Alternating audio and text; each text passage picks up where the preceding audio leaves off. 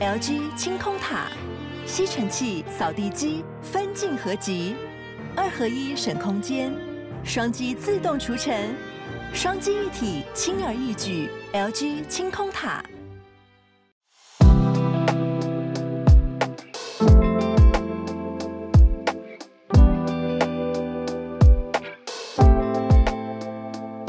我说早安，大家早安。嗯、呃，我看到聊天室有听友在帮我们整理，这个是太阳熊一直有在收收罗我们的歌单，非常感谢 整理。我们一直没有没有心力再多整理的。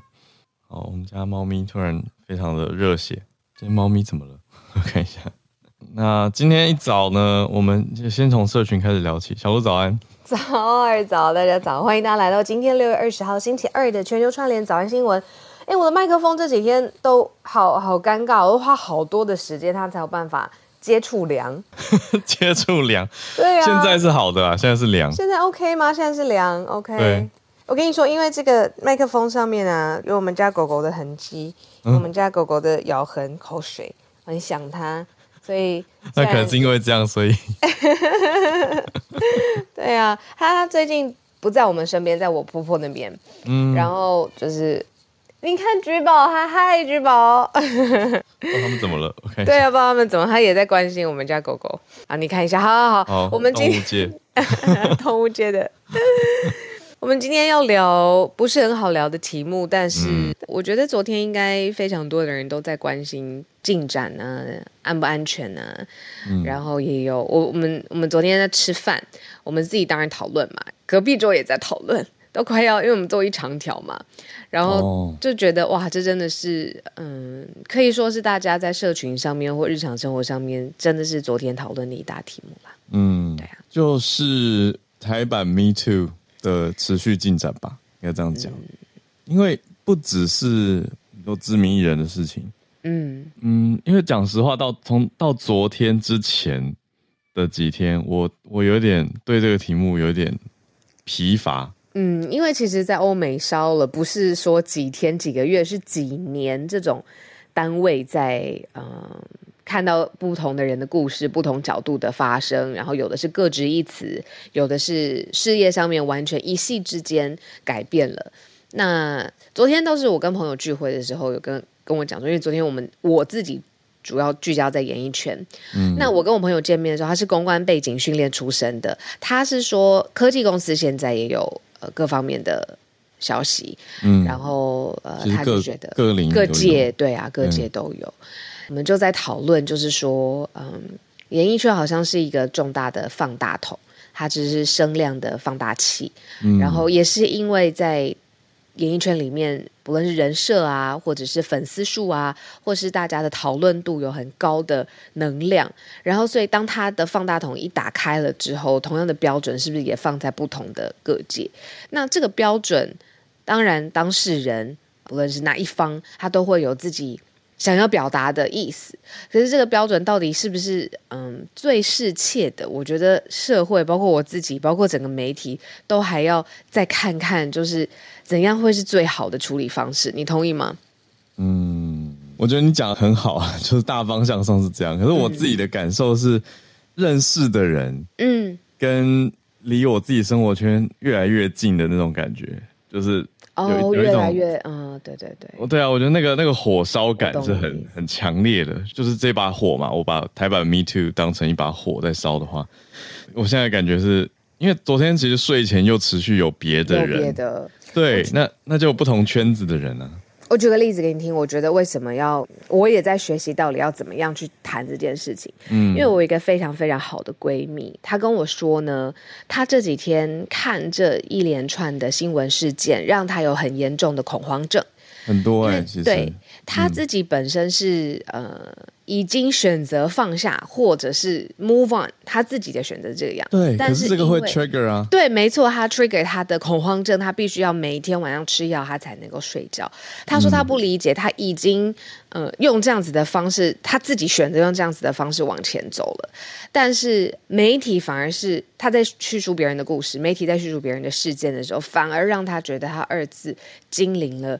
呃，他不想要面临的感受。啊。那那个时候我就在，我很不忍嘛，毕竟她是我的好闺蜜、好朋友。那我就在想说，嗯、那我们新闻媒体，我自己新闻媒体，我们也在学习，就是怎么样才是最好的应对方式。嗯嗯嗯。讲个有趣的，好了。好，讲个有趣，需要 需要。就是有一次我们在讲哦，我们在讨论公关事件，那次讲的是一个 YouTuber，我们在讲流氓，然后就有听友。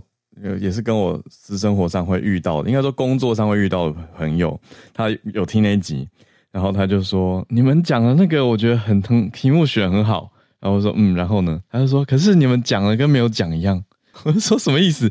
他就说：“因为我们的我们的口味或者我们的报道方式、我们的陈述方式，跟现在很多媒体比起来是比较清淡的，或者我们选择踩在一个不伤害人的位置，或者一个中间的位置。”来讲述整件事情，就算知情或是听过一些消息好了，可是我们不是在一个就是戳伤口让他流更多血，所以让让那嗜血的鲨鱼再凑过来的这种方式去呈现新闻，那就他就这样讲，我就我就一方面心里想说，这样这样是不是代表我们收听率跟收视率不会冲很快？二方面就是觉得好像又觉得我们做对了一些什么。可是这凸显你跟我的选择，哎，这有点像是在往自己脸上贴金。嗯、但是我真的必须这样子讲，就是做新闻媒体操作，其实有、呃、很多小小的爆起来的对，对方法。你流量，我说说非常非常简单的选择，就是你讲一句很大炮的话，你支持或不支持，什么流量立刻起来了。这句话甚至哦，比如说啊，我们做几个社群上面的贴文，它立刻又会变成新闻媒体。我感受超深的，我我前一阵子才这个啊，只是小小评论。黄仁勋的翻译事件，对，他就会变成延烧。对，因为我一开始写的有点情绪激动，写的很凶，那那个流量冲超级快的，我后来觉得不行，我要 choose love and kindness。我知道，我觉得我们都甚至没有开会，我们的想法就是说，我们反而在克制。嗯，然后我用的字眼一直会是我想要，不论是我自己或者是我们拥有的这个节目，都在学习更好的应对的方法。嗯，那如果大家觉得这个有讲，那人没讲一样。那我们没讲的东西更重要。对啊，而且我 我跟你说，就是我我后来想一想，我就说，那你后来有把那集听完吗？他说有，我说那就好。哦，那就好，那就好。对啊，我们拼的是完听率，就还是要注意我们的数据跟最后的观众呈现。可是还是选择我们的方式啊。对呀、啊，那因为我跟你说，那种大炮的，啊，就是我看了会觉得很很生气，或者是哇很受不了，或者是对很多的，我媒体上面真的已经很多了。对，我都我都开玩笑跟我朋友讲，都说血压飙升。我昨天去讲一个我的好友，他经营花店，然后我在走在路上的时候，我都说我真的不知道我自己一路是怎么来到你的花店的，因为我一直在看。呃，媒体选用的字眼嘛，然后就在想说，如果是我，我会这样子说吗？我会在这个时候报道吗？嗯，嗯，那如果我是当事人，不论是哪一方，我这个时候我的我想要呈现的到底是什么？嗯，这样对啊，真的对我来说也是很大的学习啊！你你看，我们在新闻的领域当中看到很大的事件，这个事件绝对是它的延烧，它的后续性绝对还会持续好一阵子。对啊。而且我昨天其实被好多标题骗了。我昨天是，我昨天是在拍一个东西嘛，所以拍到一半中间空档的时候，瞄了一下标题，我想说，哇，发生什么事情？然后点进去看以后，有一些觉得，哈，哦，哦，啊，哦，这样哦，就是标题会先写到很夸张，让大家觉得，天哪，难道这些所有被提到的名字都怎样了吗？然后发现，嗯，哎，哦，有一些根本就是外围的事件，可是闹得沸沸扬扬，是因为各方都需要出来回应啊。对呀、啊，不是什么好事啊，就是我觉得很多人其实精神状态都受到了影响。对对对对对，这不是在讲什么演艺圈、艺能圈的人这种的。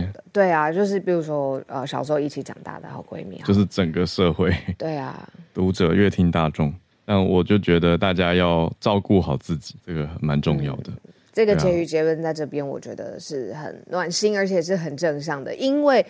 我自己的判断就是这件事情还会持续。你看媒体上面最爱讲的就是血流成河。嗯，那我不想要任何人流血嘛，就是我们的听众啊，嗯、我不想大家因为在血流成河的环境当中啊，反而自己的心或者是哎走路不小心，对不对？因为太专心看了，这个这是很实际的。对啊，哦、对啊，照顾好照顾好自己的身心都很重要。对，对，对，对，然后周遭环境，所以嗯，对啊，因为持续，我觉得这这一波还会继续。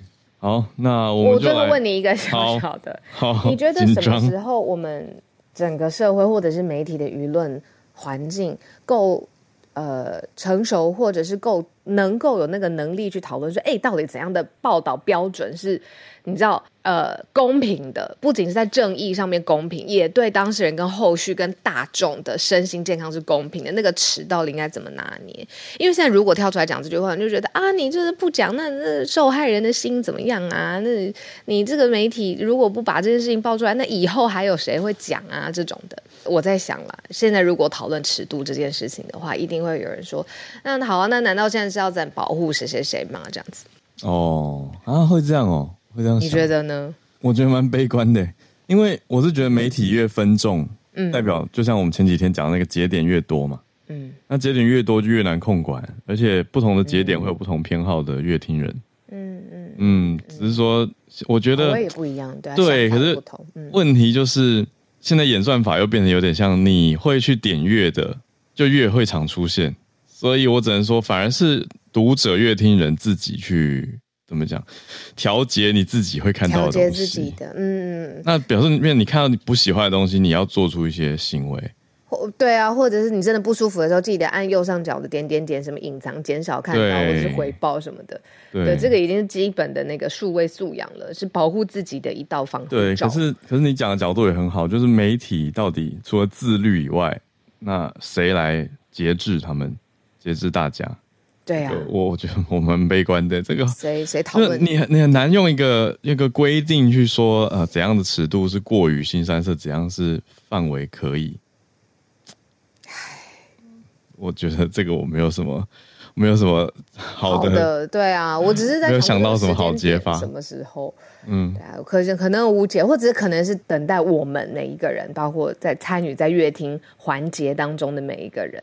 好。嗯我开了一题没有答案的题目，希望希望大家可以一起来想办法。嗯，好，好，那就是我们一起来形塑这个文化吧。对，那就我说我们是所有乐听人跟播报大家。我们现在来整理今天的四个国际新闻题目。嗯，第一题就直接延续昨天的第一题哦。昨天第一题是布林肯跟秦刚嘛，就是美中两边最高的外交首长。但今天的延续到了。下一个层级是布林肯会见习近平，那因为他来北，他来到北京，来到亚洲。那他在习近平会后呢，中国的外交部有发出消息，讲说台湾是最突出的一个风险。好，我们一起来整理一下这一题。第二题则是泰国的选举后续，现在前进党啊，我们讲到这个 Forward Party 是终于被批准选举结果了，成为最大党。第三题则是一个轻松很多很多的题目，是美国的一个算住房的趋势吗？嗯，奶奶小屋，非常喜欢。什么是奶奶小屋？我们等一下来了解一下这是什么东西。最后一题则是在欧洲方面关注到一些跨国企业，在这三年内预计要聘上万人，那要目标最大的重点是帮助难民。好，那我们就嗯，我觉得蛮明显是第一题比较重一点。那很重，对，那二三四哎，相对越来越轻，但都很重要。我们就从第一题开始来讲起。为什么把它放在第一题呢？是因为跟我们的台湾呃密切相关。台湾的问题在中美会晤的时候变成了最突出的一个主轴。呃，布林肯访问北京，然后跟习近平碰到面了。那结果媒体后续的报道是说，双方其实是有积极的共识跟成果的。那所以大家就点进去看这个共识是什么。才发现，中方利用这个机会呢，让美方知道，也就是让布林肯知道，台湾是现在中美问题当中最大的问题，重中之重，也是一个最冒险、最突出的风险。呃，总共有六点内容呢，被媒体呃解读了出来，然后告诉大家说，这其实就是整个会晤的共识、会谈的内容，呃。当然都是为了中美关系接下来的方向啊、路径啊，希望可以建构稳定、可预期跟建设性的中美关系，在延续他讨论的。那当然还有一些，比如说中国的历史发展脉络跟逻辑。但是呢，最重要的事情是，呃，重申了中国的核心利益，比如说在台湾、在民主、在呃科技上面是的问题。美方先是提出了一些明确的要求，但是中方马上就强调说，台湾的问题才是中国核心利益当中最重要的议题，也是中美关系当中现在最大的风险。最后呢，中方提出的就是希望。美国他要求美国一定要恪守中国的原则，例如说这是中国主权、领土完整的议题，也要维持中美三个联合公报，明确反对台独。也就是说，在这个时间点上面啊，中美的会晤当然有非常非常多的议题要谈，有原则性的事情。可是中方有意的把最后的焦点拉在中国上面，呃，拉在台湾台湾这件事情上，而且是说。就是这是中国自己的领土完整的议题，你不要再干预，而且是要美方去遵守他们原先跟中方达成的共识。我觉得很有意思的是，美国看美国怎么回应这只 Tango。嗯，真的是 Tango，他等于是先主动跟你讲了嘛，说我不要 Bush around，这就是不要在在这个什么树丛旁边 对，乱打高枪了。我就是告诉你，我来谈台湾，但你不要碰台湾。那我认为美国的回应有趣的地方是，当然他还是陪着中国跳这个舞。那怎么什么叫做陪着跳？就是他还是有提出来说，哦，我没有支持台湾独立啊，然后没有要跟中国发生冲突啊，也没有要什么新冷战等等。所以看起来最大的框架上，好像美中之间终于在外交上有一些些破冰感。但是你看，中国在拉台湾这个题目嘛，那美国在拉什么题目？美国在拉的就是美国最在意的，反而还是希望跟中方重启军事沟通的管道。这个是布林肯直接对媒体讲的。他说他反复的提到了这件事情，可是呢，中方还没有同意要推进这件事。这就是这支这支舞奇妙的地方，就是两边各有拉扯。说奇妙，可是一直以来外交似乎也是如此哦。啊、呃，特别是大国之间的外交跟对外展演。所以这是我我看到的啦，我觉得比较嗯聚焦的地方，因为当然两边释出的消息很多，嗯、可是我我画的重点会落在这个这个地方。那如果你觉得就是嗯台湾关系啊，或者是像刚才浩尔画的重点有点沉重的话，其实这个会晤当中还是有一些稍微轻松一点的文化上面的成分，例如说说什么双边的学生要互相的交流啊，哦，这这种学术对非常非常轻的文化 文化的沟通成果也是有。可是我们今天把它放在第一题的重点，就像是刚才浩尔讲的这个，还有就是台湾的议题，在这个时间点当中被中方刻意的提出。对啊，为什么我会说学生体感觉很轻？是因为他们两边两两边的大长官在台上这样说了，对，说出来了。可是问题是，实际执行端的学校，包括之前讲的孔子学院的问题，嗯，那美方这边并没有撤掉，还有美美国很多学校也没有撤掉这些监管或者是禁令的话，那实质上两边交流就还是会有受到很多的影响。对。我就觉得，嗯，他的大方向跟精神提出来，那接下来演你还是要看实际怎么做，那才是更更密切的嘛。对，而且刚刚讲的那一题，我倒觉得，好，对你说美中之间的军事沟通管道听起来是一个很沉重的题目，嗯，可是我我觉得我画的另外一个点是，中国算是难得对美国这样态度有比较软的，嗯，虽然他还没有答应说要重启军事管道了，可是。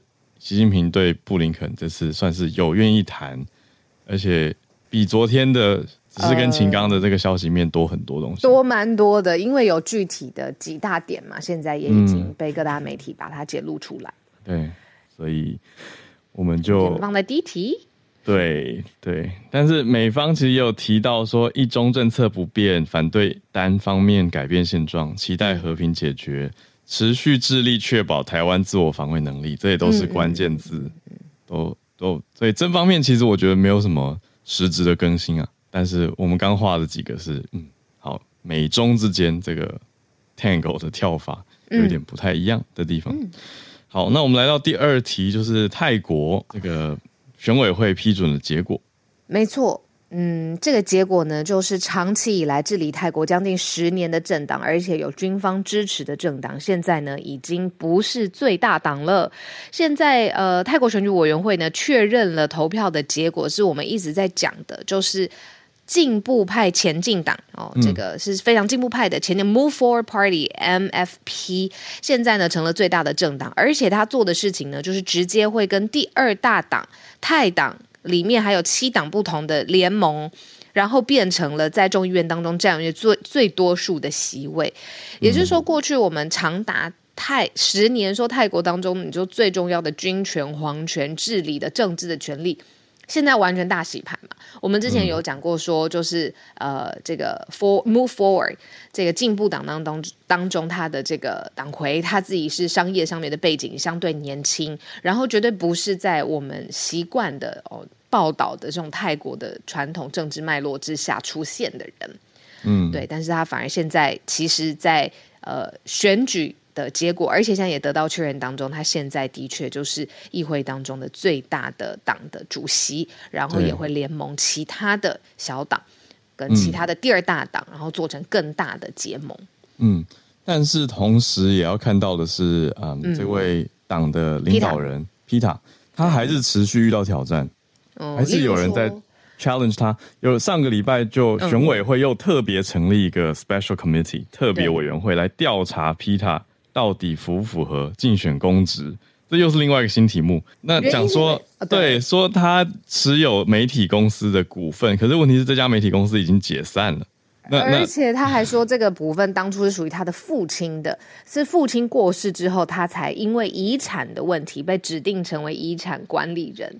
对，对，但是这件事情就是因为他现在在风头上嘛，等于说是最大政治对手赢家，对，反对他的人提出来嘛，就是说，哎、欸，你这个就是资格上是不是有问题啊？然后所以就要选委会再去特别调查他，所所以才要出来解释嘛，嗯。嗯，才要说哦，这是父亲过世以后继承给他过继给他的 ITV 的股份，嗯、可是 ITV 是二零零七年已经停止营运了，那这样还算是持有媒体股份？不能参选吗？因为这是法律上的问题。泰国法律是有规定，如果你有媒体的股份，你就不能参选。对，没错。而且还会被判刑哦，还有可能除了被取消资格以外，还会被判刑。所以他强调的重点是说，零七年到现在已经隔这么久，那是现在的选举嘛？嗯，没错。这样，所以这个题目也还在持续当中，就是说，Pita 他到底资格论啊等等。啊，表示还是反对方在在挣扎，我觉得可以用挣扎来形容。嗯、对啊，但是对泰国的民主进程来说，很特别，很不一样。对啊，因为就是翻转了。嗯，而且你看，如果把前进党自己本身也。算一党的话，总共他会联合八党，所以真的是一个你要从原来的反对派，然后他是一个监督的角色，然后一直去挑战比较僵化的皇权啊、嗯、政治的核心。他现在就是当下最大的新的其次的新的力量。对对啊，有一种新力量的感觉，看到泰国的嗯，嗯选举跟民主社会有不一样的声音。呃，前进党的官方色彩是橘色的，就是它的 logo 呢，哦、很像是，哎，我它我觉得有一点点科技公司感，不知道为什么，因为它是一个几何线条合合合起来的这样子，一个、嗯、一个我朝向前方的三角形，我看起来是这样子，嗯嗯嗯，它是这个概念，一个橘色的感觉，嗯，对，让大家知道现在泰国的政坛出现了十年来的最大的变化，是，那后续再继续追踪。那我们来到第三题了，我也很好奇，美国的 什么是奶奶小屋啊？我看看到这个题目的时候呢，我不知道为什么，我就想起了我的奶奶，而且我想起了我每次去我奶奶家的时候，她现在已经不在了嘛。嗯、我每次我爸爸妈妈或我自己去奶奶家的时候，我都觉得哇。这个地方，呃，有奶奶她自己布置的风格的哲学，然后总是有很好吃的食物，然后我就很想留在奶奶家，然后我不想回到。我脑中的画面是很多狗狗，就听你讲狗狗吗？啊，对对对，我我的奶奶家养养了三十只流浪狗，嗯，就是一个很爱狗的慈爱的画面。对啊，那现在美国讲这个 Granny Flat 跟这个有关系吗？有有有有有，它是一个放在呃美国那种自己家后院的一个小空间，在二十世纪初的时候呢，其实非常非常的流行，就是等于说你去想象在后院盖一个小房子啦，嗯、然后呃也有点像是说你在未来哦，你可以有这个地方，比如说作为第二空间，或者是你自己弹性运用的空间。那现在发生什么事情呢？哦、就是因为大家都很。在加州，至少在加州，呃，加州也是美国人口最多的地方。然后经济发展之后，就变成说，取得房屋或者土地的费用真的是太高太高了。所以现在人把那个生意上面的头脑去放在当时，他只是做一个第二空间的一个文化上面的习惯，也就是奶奶小屋的这个习惯，现在呢变变成商转的一个动力，就是有人会觉得说，哎，他会先。呃，这个地方就变成一个租金，可以租出去，然后增加租金上面的收入。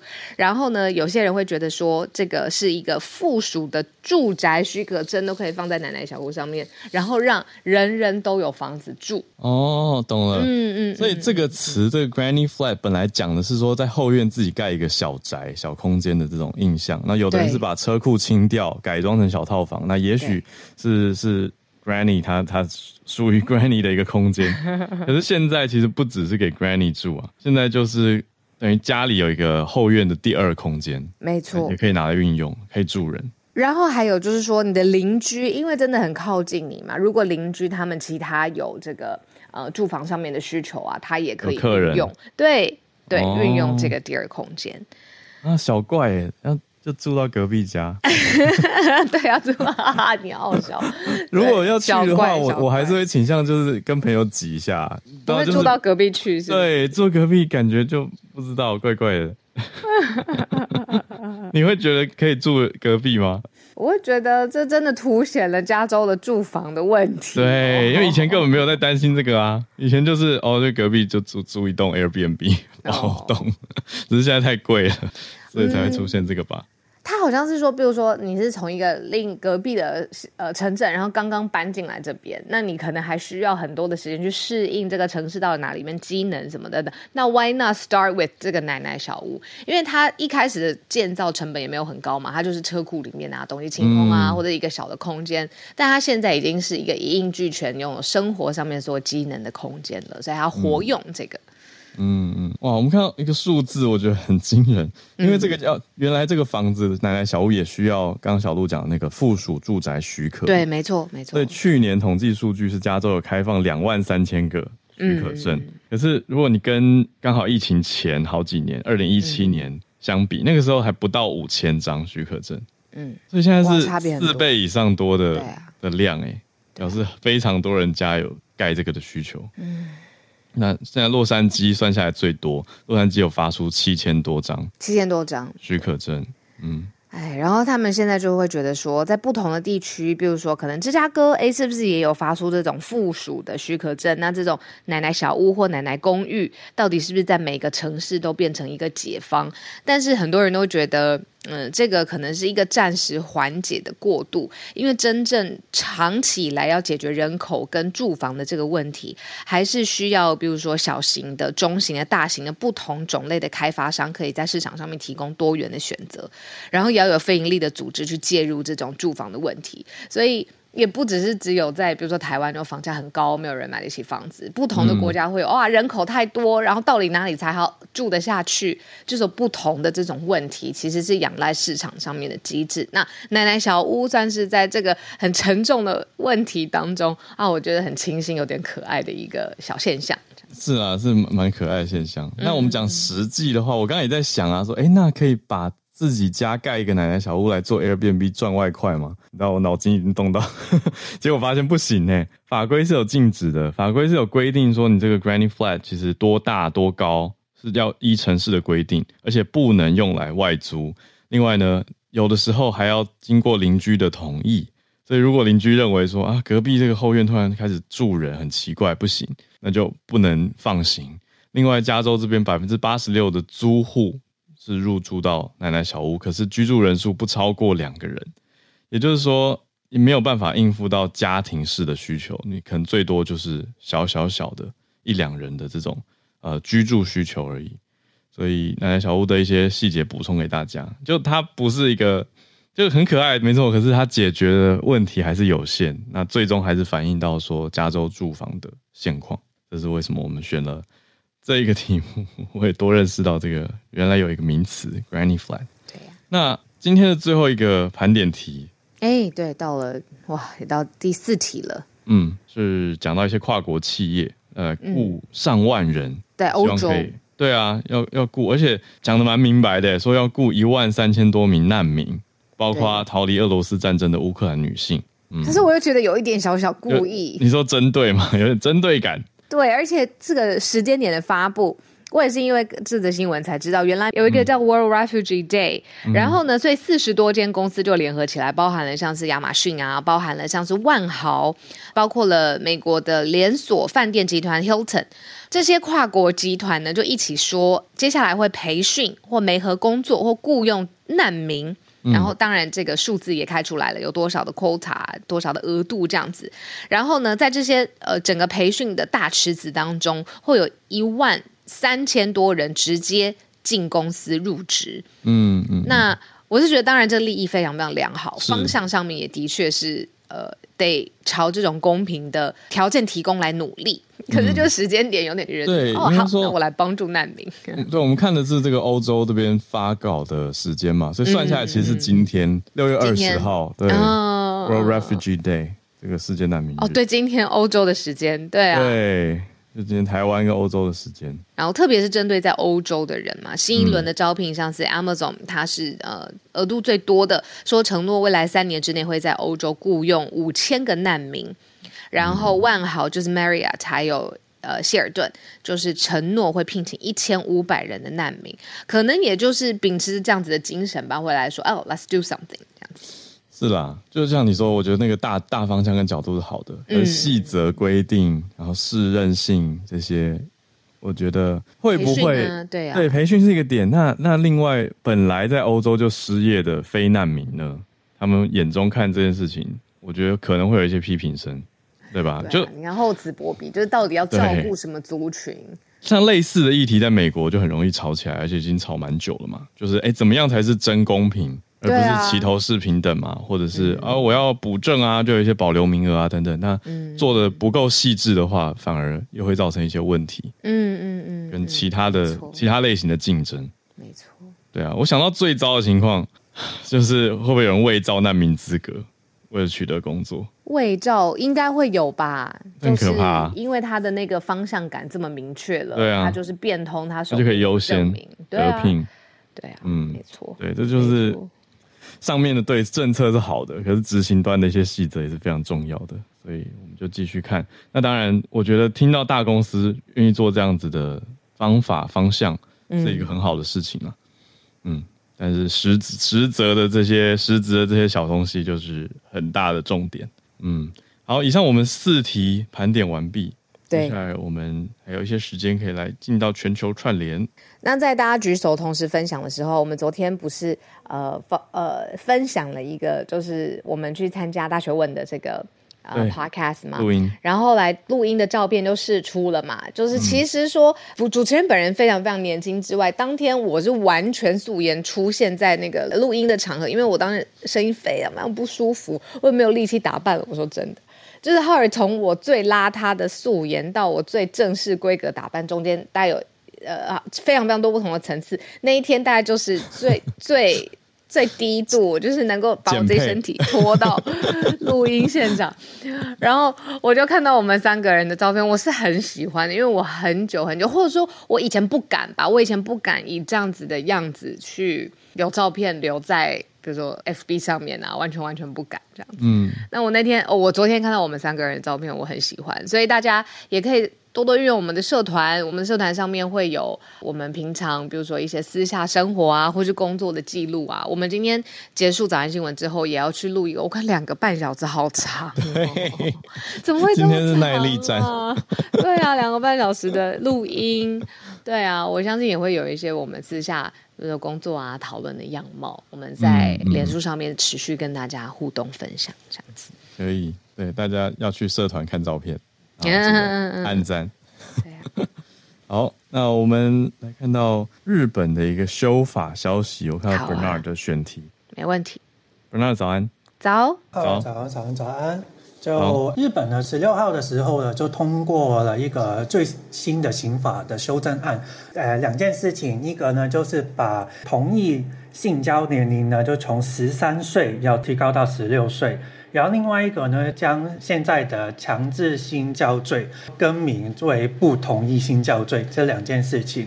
那我先讲十六岁，就是同意性交年龄就提到十六岁这件事情。其实啊，根据日本政府的法务省啊，这个十三岁的定法了，其实是已经是一百多前的明治时代，是一九零七年的时候规定。这么久呀？对，所以在超过一个世纪是没有经过修订的。所以其实我们可以呃看到其他的国家，比方说英国的是十六岁，法国是十五岁，然后德国跟意大利这十四岁。其实你就看到说，日本真的是比其他的其他的国家的年龄还是偏小。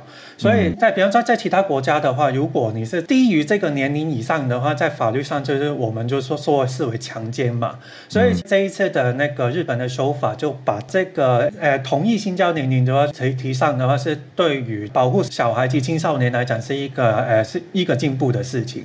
然后对于上一次性呃犯罪的修法呢，其实是已经是二零一七年的时候，所以在日本的来讲的，这个本来性犯罪这件事情就是。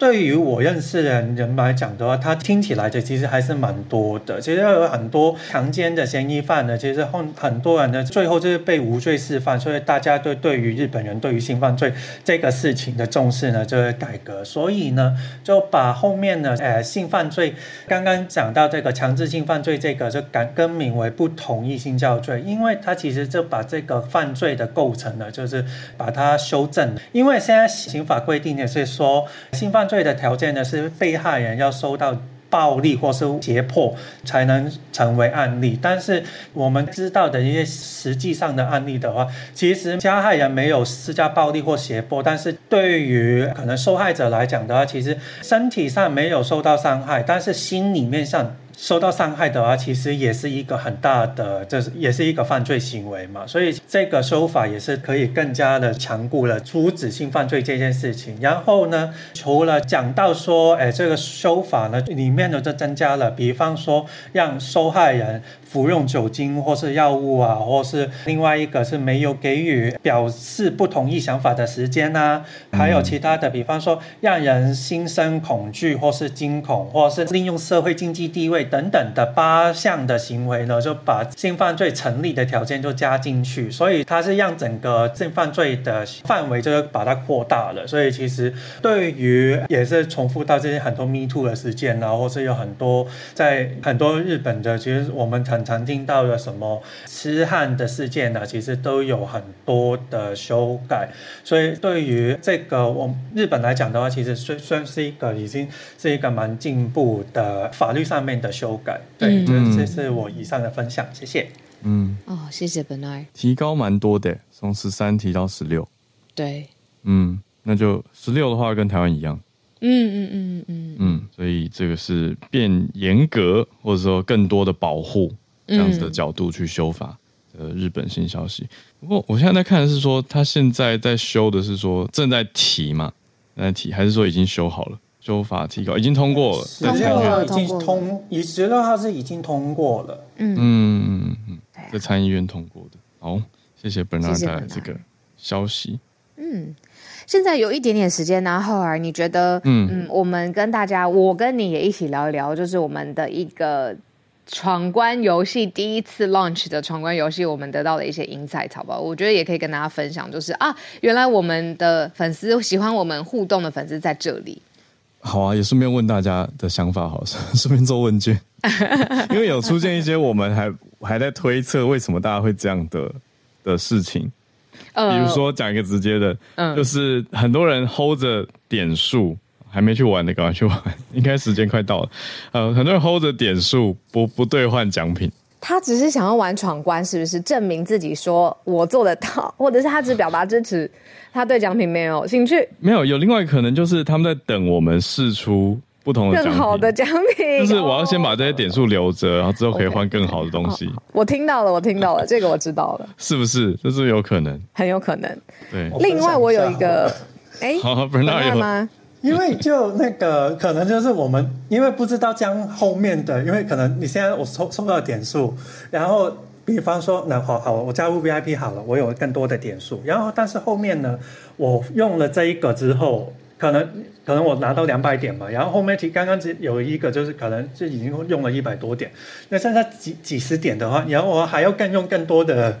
点数，然后再存下去，然后再等到下一个的时候，嗯、我也不知道下一个的那个要换点数的时候是什么时候啊。嗯，然后另外我自己的那个就是，我每一次看到每一刷的时候，每一次是刷到一点的时候，我不知道我刷一点要每天刷一点，我也不知道刷到什么时候去。嗯、你连续几天刷一点？我 连续四天刷了一点，然后第五天我是刷了三点，然后后面我又来到一点去了。嗯、手气的问题。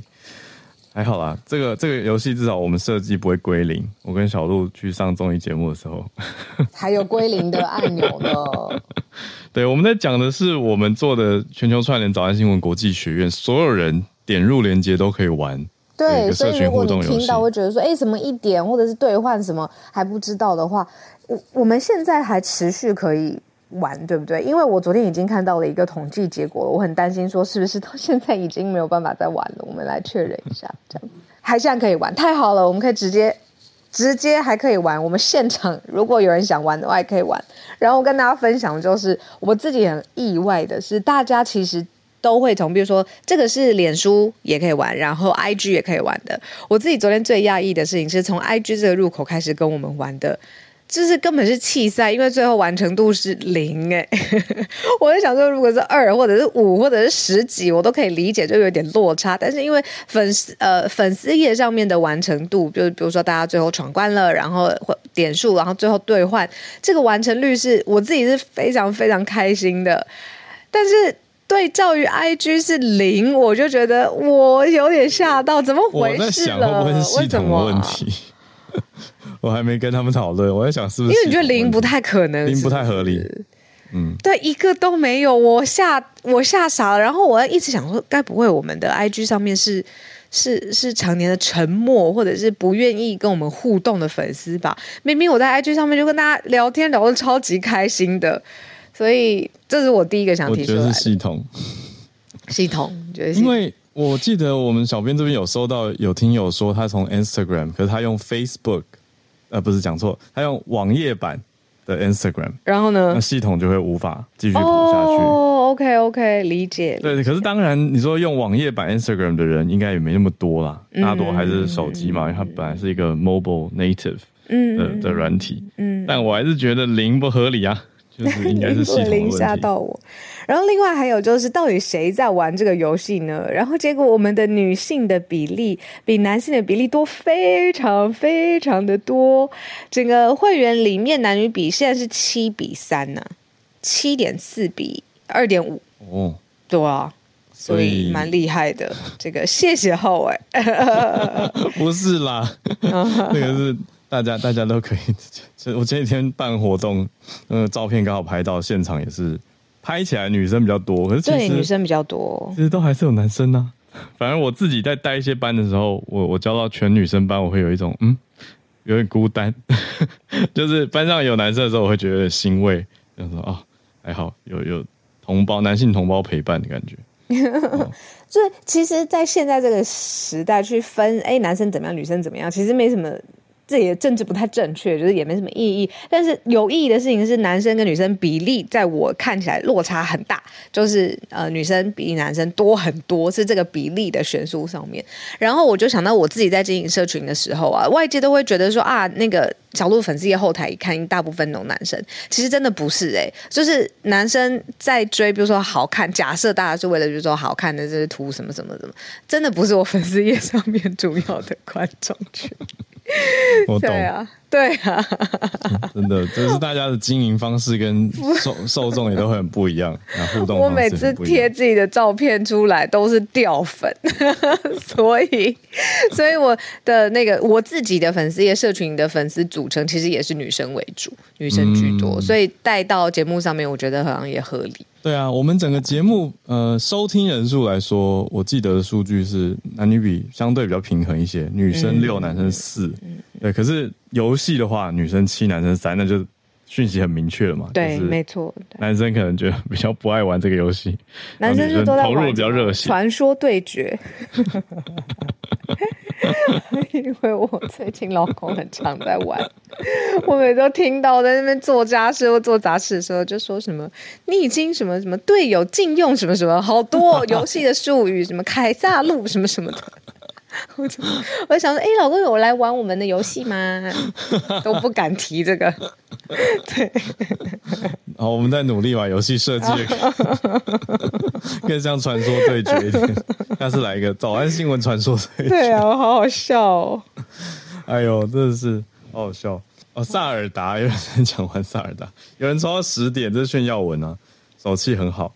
对啊，跟大家分享一下我们，哎，我真的超级超级自豪，我们竟然有一个原地可以推出一个这种科技化的，这算 Martech 吗？你觉得？是啊，是啊，算了吧，对，就是 Martech。对，对我更想问大家的是，那大家期待？什么样的兑换奖？兑换点数，对对对，我们有点没灵感。点数，对我们，我们其实是没有灵感。我自己敲碗呐、啊，我但是这个真的需要有人帮我们，只有一个什么筹备小队。我真的很想要跟大家一起吃早餐。我就算就是什么意思？就是一个早餐会。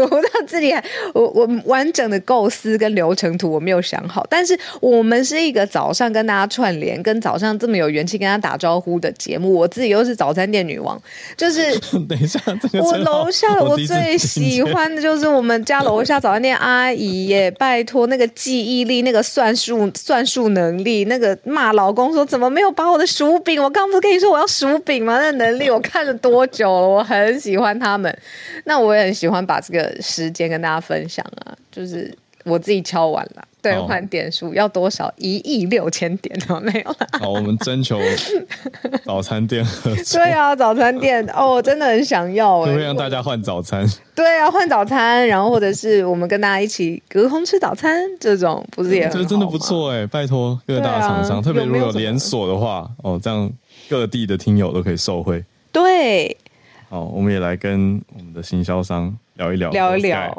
讨论一下有没有办法连接？对啊，这是一个好想法，我支持。至少给大家一个大冰奶吧。大冰奶不错，这个真的是一定要蛋饼、蛋饼、火腿蛋、火腿蛋。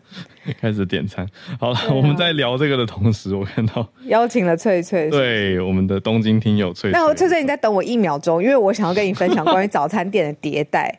就是我现在讲的，早餐店有什么迭代？我跟你说有，就是我们现在讲的都是日，就是街头的那种，就是那种铁板的那种哦，就美而美系列啦，就简称美而美系列。对啊，我跟你讲，那美而美系列还有一个是更更旧的，它的那个装潢有点像是，我没有办法想到它的奶茶也不太一样，它的装潢就是更就，它是。现在美而美比较有连锁感，就是比较一致性。但是在这一代之前，比如说是它的那个汉堡肉特别香，然后装潢特别黑，它也不是一个呃连锁明亮型的。黑黑暗暗的对，店的墙壁比较黑，然后它也不是连锁明亮型的。然后它的奶茶又更好喝，然后它的杯子不是现在 茶更好喝。它的杯子不是现在上面有冷冷笑话那种杯子，它是一个像莲花型的。它的那个外面，你知道我在讲什么吗？它的是一个塑胶透明的，然后它像莲花，因为它有一圈一圈一圈凸出来。哦，我知道，我知道，像像有点像那个，我知道，我知道，就是很像以前思乐冰的那种杯子。对，没错，没错，你真的。莲花一格一格圆圆。对，你真的知道。我跟你讲，那个就是早餐店的迭代，因为早餐店那个大冰奶上面有呃冷笑话，然后就是送进去还有一个封膜，那个已经是新的连锁的事。那是后来从什么葵可丽、快可丽那个饮料店开始有封膜。没错，你真的知道我在讲什么？光早餐店都有迭代。天哪！我跟你说，以我的经验，那种旧的早餐店汉堡肉更好吃。那现在还存在吗？我比较少，真的要找，所以我看通常看到那我真的是二话不说冲进去，因为现在什么假上堡什么这种真的很多嘛，连锁的这种什么卖什么灯洗什么灯，大家全都 脑中闪过非常多早餐店。对啊，哦，雕楷体美而美，没错，就是标楷体，它是比较漂亮的字体，像写书法一样的。对，哦，我们这集实在太好笑了。对对对对对，那那好，呃，我我们现在可以欢迎翠翠，可以可以了，可以欢迎翠翠，可以翠翠，好好好，翠翠早安，翠翠早安。因为我现在在那个捷运上，但是我先下车了哈。我其实因为我今天本来要跟本娜讲一样题，所以我稍微补充一下。嗯、其实好，是要听到广播的声音吗？大家有觉得在日本的感觉吗？不好意思。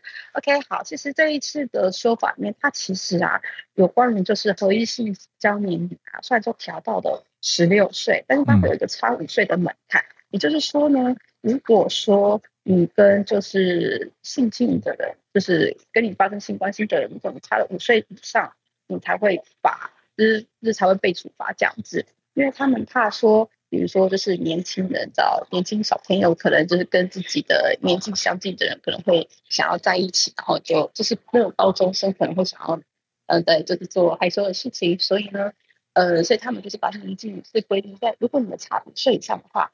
这个呃才会适用这样子，也就是说呢，其实这一次啊，他们有新增的法律叫做面会要求要求罪，就是说是防止就是有那种网友要拐骗拐拐骗小朋友嘛，就是为了防范儿童性诈骗，所以基本上呢，你这一次的法律之中，不管你犯的罪是什么，要差五岁以上才会成立这个法案。我说在年轻人部分，但是。可是有个问题，就是我们可能要思考的。假设今天啊，你是跟一个呃十八岁的高三生跟一个十三岁的国一生的话，基本上这样子就不算是犯法的的呃怎么讲，就是范围之内。可是你怎么能保证说十八岁的高中生就不会想要对，就是不会想要拐骗或是诈骗这个年轻的十三岁的小朋友？对这一次的虽然说说法已经结束了，但是有关的团体他们接下来的目标是希望把这个五岁的差距给修正。也就是说，嗯，犯罪这件事情不见得是要差五岁才会就是去发现。对，好，这我稍微稍稍补充一下。哦，还有一个五岁的规定在里面。对啊，怎么为什么不是四岁或六岁？